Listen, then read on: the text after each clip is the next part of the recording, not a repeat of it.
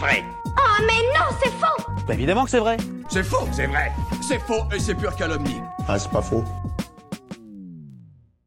Est-ce qu'un animal peut vraiment sentir quand un humain va mourir?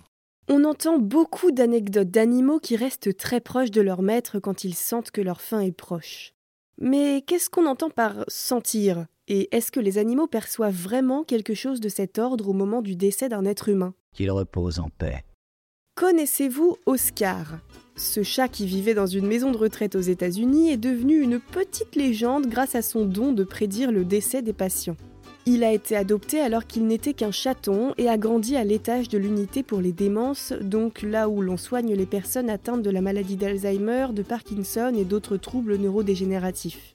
Oscar n'est d'ailleurs pas le seul animal présent dans ce centre puisque six autres animaux cohabitent avec lui, dont trois autres chats, un lapin, un chien et un perroquet. Mais plusieurs mois après son arrivée, l'équipe s'aperçoit qu'Oscar se rend dans les chambres des patients régulièrement. Il les renifle, il les regarde et parfois, pas toujours, il vient se blottir contre certains alors qu'il n'a pas la réputation d'être particulièrement affectueux. Ce qu'il y a de surprenant, c'est que chaque malade contre qui Oscar s'est roulé en boule meurt généralement dans les 2 à 4 heures qui suivent son arrivée. Il a jamais tué personne. Ah oui, alors non, bien sûr, Oscar n'est pas un chat meurtrier, mais la coïncidence entre ses visites et la mort du patient est forte. Fin 2007, soit deux ans après son arrivée dans le centre, Oscar avait prédit la mort de 25 personnes. Ce phénomène a mené à la mise en place d'une procédure plutôt particulière. Dès que le chat est trouvé dormant avec un patient, l'équipe appelle ses proches pour les prévenir de sa mort imminente. Enfin, de sa probable mort imminente. En général, les familles ne se soucient pas de la présence du petit félin dans la chambre, mais dès qu'on l'oblige à en sortir, il va et vient devant la porte et proteste en miaulant.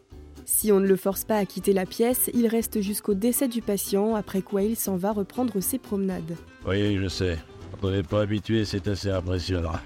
Cette histoire a fait beaucoup parler. Un chat avec un don pareil, forcément, ça fait couler de l'encre. Mais elle a aussi été très controversée parce que la seule explication scientifique à ce phénomène était que le chat sentait les cellules mourantes du patient. Pourquoi pas? Ça semble plausible, et on reparlera de ça après.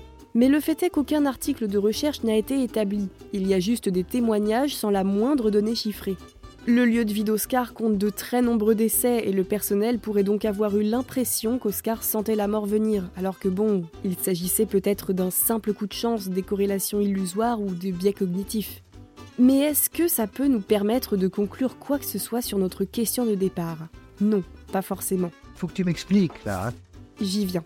On le sait, les animaux, surtout les chiens et les chats, possèdent un odorat et une ouïe très puissants, bien plus que les nôtres. On leur attribue d'ailleurs souvent le mérite d'avoir un sixième sens quand on voit qu'ils seraient capables, dans certains cas, de prédire l'arrivée de tremblements de terre ou de détecter les maladies comme certains cancers ou encore de sentir quand on a peur. Mais quid de la mort? Les études actuelles en éthologie, la science du comportement animal, expliquent qu'il est difficile de croire que les animaux aient les structures mentales liées au développement du cerveau qui leur permettraient d'avoir une connaissance consciente du concept de mort, comme l'humain peut l'avoir. D'après les chercheurs, ils vivent principalement dans l'instant présent et ils ont des projets comportementaux à court terme en lien avec leurs pulsions. Se nourrir, se reproduire, gérer des situations de peur ou de stress, etc. Mais difficile de les imaginer faire des projets à long terme puisqu'ils ne savent pas que leur vie est limitée et qu'ils sont génétiquement faits pour mourir un jour, comme tout être vivant. Et pourtant, leur comportement montre qu'ils font tout pour leur survie. On parle d'ailleurs d'instinct de survie et ce n'est pas pour rien. Ils ont compris que ce qui importe le plus, c'est de vivre et de protéger leur vie, même au prix de dépenses d'énergie considérables, quand on connaît par exemple le comportement des oiseaux migrateurs. Toujours les excès. Ah bah, c'est une façon de survivre pour eux. Bref, les animaux savent mettre en action tout moyen de protection possible pour survivre à de potentielles menaces. Concernant leur comportement face à leur mort imminente, un animal sauvage malade ou blessé va s'isoler pour mourir et se cacher des prédateurs. Un animal domestique va parfois chercher de l'aide auprès de son maître. Mais la mort, en particulier la mort d'un autre, serait quand même un concept qu'ils auraient du mal à comprendre. Ta pensée. Par exemple, une mère macaque est a priori complètement dépassée devant son nouveau-né mort. Elle ne comprendrait pas cette non-vie. Dans certains cas, elle continue donc de s'en occuper pendant plusieurs jours, de le toiletter, de le transporter, puis à force de le tourner dans tous les sens et de voir qu'il ne bouge pas, elle finit tristement par l'abandonner. Est-ce que ça veut dire qu'un animal ne sait pas quand un humain va mourir? Eh ben, comme on l'a vu, le concept de mort leur est certainement beaucoup plus obscur pour eux que pour nous, mais ceci dit, il reste encore deux pistes à explorer. Déjà, vous l'avez peut-être remarqué si vous avez un chien ou un chat, nos fidèles compagnons à quatre pattes ont tendance à être sensibles à notre humeur. Une étude du Goldsmith College a démontré que les chiens, par exemple, ont tendance à se diriger en priorité vers une personne qui pleure, même lorsqu'il s'agit d'un étranger. Ils vont coller leur truffe contre vous et vous lécher, ce que certains éthologues interprètent comme un signe d'empathie. Il n'est donc pas impossible qu'un animal se rapproche d'une personne mourante, non pas parce qu'il sent qu'elle va mourir, mais parce que le patient lui-même en est conscient et exprime de la tristesse. Peut-être qu'Oscar essayait juste de réconforter des patients en état de détresse psychologique à l'arrivée imminente de leur mort. N'est pas bête ce que vous dites là. L'autre option est plus pragmatique. Lorsqu'une personne meurt, elle dégage une odeur spécifique, que nous ne sentons pas en tant qu'humains, mais qui n'échappe peut-être pas aux animaux comme les chiens ou les chats. Après tout, certains chiens, comme on l'a dit, peuvent détecter le cancer ou même l'hypoglycémie chez les patients diabétiques. Ce changement d'odeur pourrait les perturber et les pousser à adopter un changement de comportement, soit en s'éloignant, soit en se rapprochant du mourant. Bref, tout cela est encore très flou pour les scientifiques et de plus amples études devront être menées pour savoir exactement ce qu'il en est.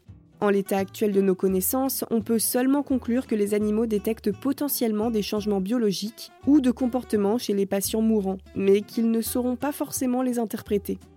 Ah, tout s'explique. Et vous, vous avez d'autres idées reçues à débunker? Envoyez-les nous sur les apodios ou en vocal sur Instagram et nous les inclurons dans nos futurs épisodes. Pensez à vous abonner à Science ou Fiction et à nos autres podcasts pour ne plus manquer un seul épisode. Et n'hésitez pas à nous laisser un commentaire et une note pour nous dire ce que vous en pensez et soutenir notre travail. À bientôt!